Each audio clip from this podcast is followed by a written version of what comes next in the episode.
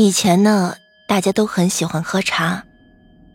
无论是炎热酷暑，还是冰寒冷天，只要几杯热茶下肚，那自然是清爽无比。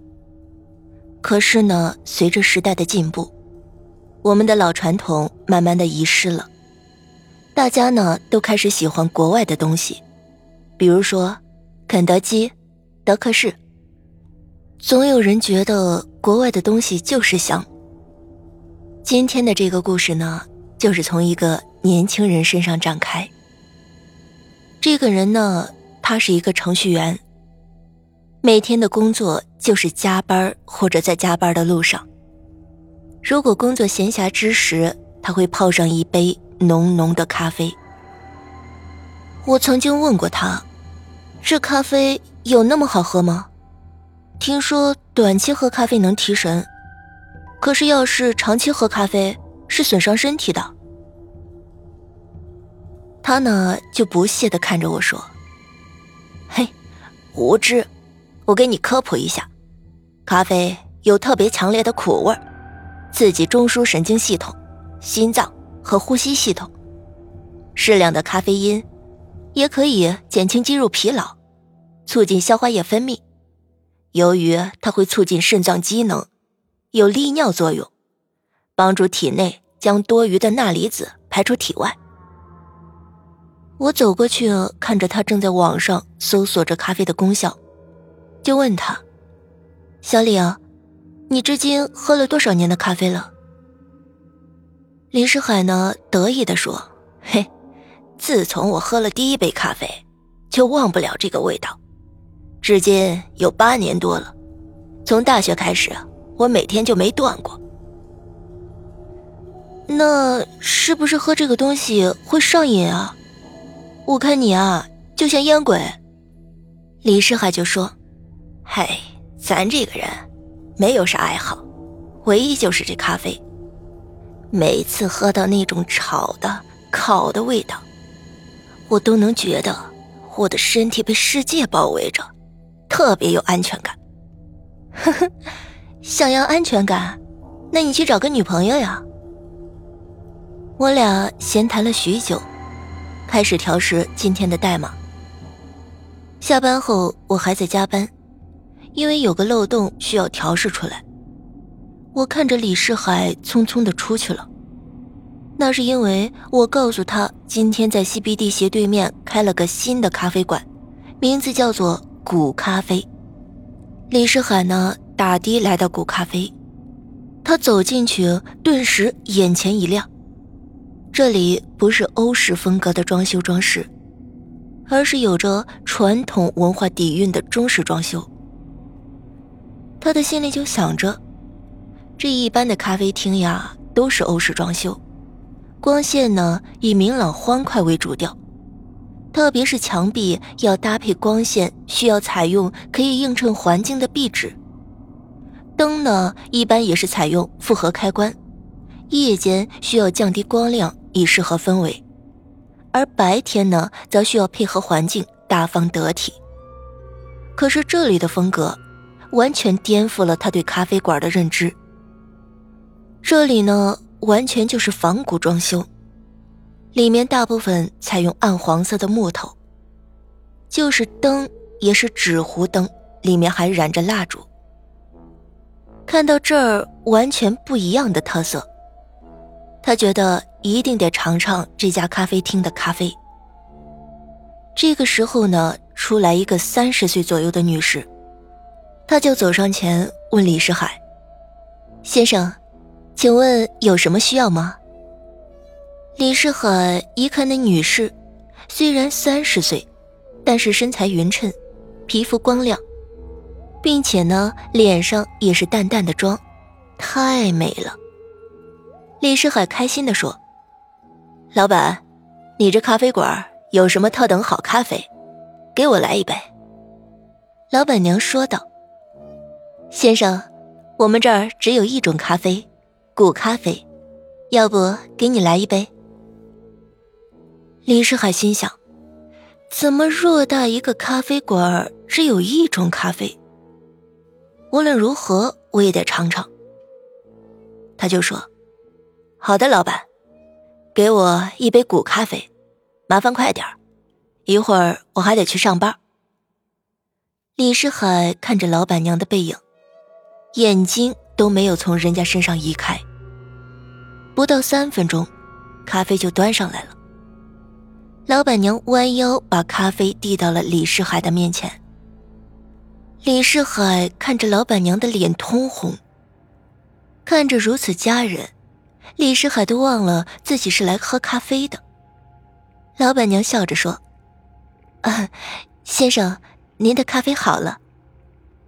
李世海赶紧把目光从老板娘的头部以下、腰部以上挪开，笑着对老板娘说：“呃，谢谢。”李世海深吸一口气，将杯子端在嘴边，闭着眼，慢慢的靠近杯里的咖啡，认真的嘬了一口咖啡，瞬间觉得这咖啡美在妙在。没有以往咖啡的焦苦之味，而是一种很重的浓香。喝着呢，也有些粗糙，但真是这种粗糙感加上浓香，还略带着一种苦涩，让李世海深深的喜欢上了这种咖啡。喝完，李世海问老板娘还有没有成品，要带一点回去。老板娘说：“呃，不好意思，先生。”我们这种咖啡是不允许外卖的。如果你喜欢，可以下次再来。早晨呢，我就看李世海的精神状态不是很好，我就问他：“嘿，小李啊，怎么了？你的咖啡不管用了吗？怎么你的状态不是很好呀？”李世海给我讲了昨天他喝的咖啡，并着重的描述了老板娘一番。我笑着说：“呵呵，小李啊，我看你不是喝咖啡不管用，我看呀，你是被人迷了。人家都三十了，说不定都有老公了。小伙子呀，快醒醒！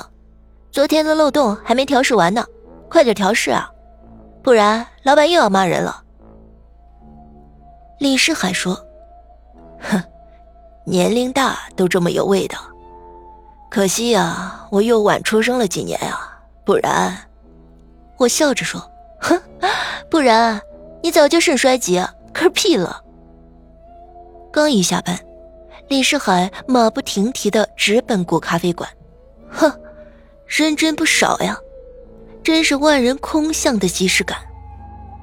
李世海四处搜索着老板娘的身影，突然，后面有人拍他，他回头一看。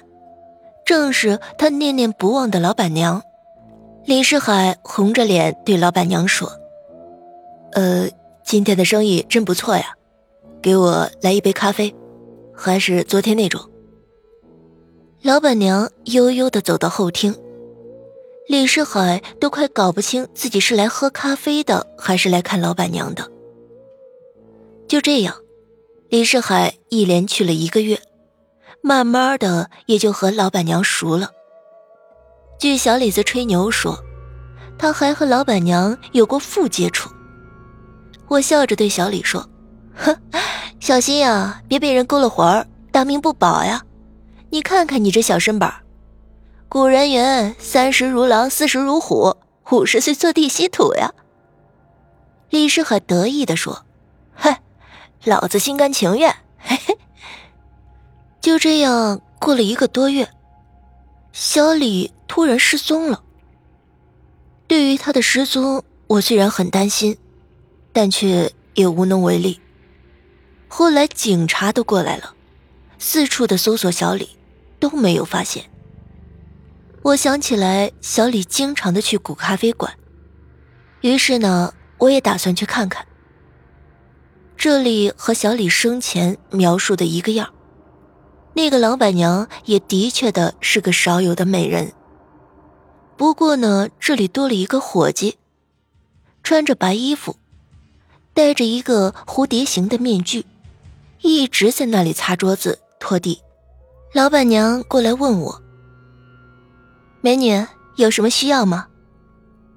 我说：“来一杯古咖啡，我有个朋友特别喜欢你这里的咖啡，不过他失踪不见了，我来替他喝一杯。”老板娘笑着说：“那这杯咖啡我会用最新的骨料。”不一会儿，端来了一杯咖啡，我端着咖啡喝了一口，五味杂全。我喝完，付过钱，离开了。那天夜里，我做了一个梦，梦里小李对我说：“姐，我的骨头味道怎么样？”我疑惑的说：“什么骨头？”小李说：“今天你在古咖啡喝的咖啡。”就是我的骨头烹制的呀！我一听一阵的反胃，我说：“这么说，你是死了？是不是老板娘杀害了你？”小李说：“老板娘杀了很多人，他们的骨头都被做成了咖啡粉，只有我是例外。例外，什么意思？”只有我是自愿让他杀的，因为我喜欢把一切都献给他的感觉。明天我就去报警，去抓他。肖丽急忙说：“别呀，这些事儿不关你的事儿，和你也毫无关系。我现在觉得做鬼挺好的，而且老板娘对我可好了。你不知道，做鬼可好了。”不用上班听老板骂，不用担心房价、菜价、物价，也不用担心房东催钱，不用担心赶不上公交车，做人真他娘的累。可是，可是你的命没了。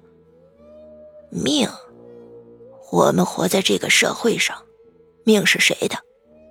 死亡对我来说才是最大的解脱。突然。梦醒了，我一直想着小李说的话。第二天，我又去了古咖啡馆，继续喝着那种五味俱全的咖啡。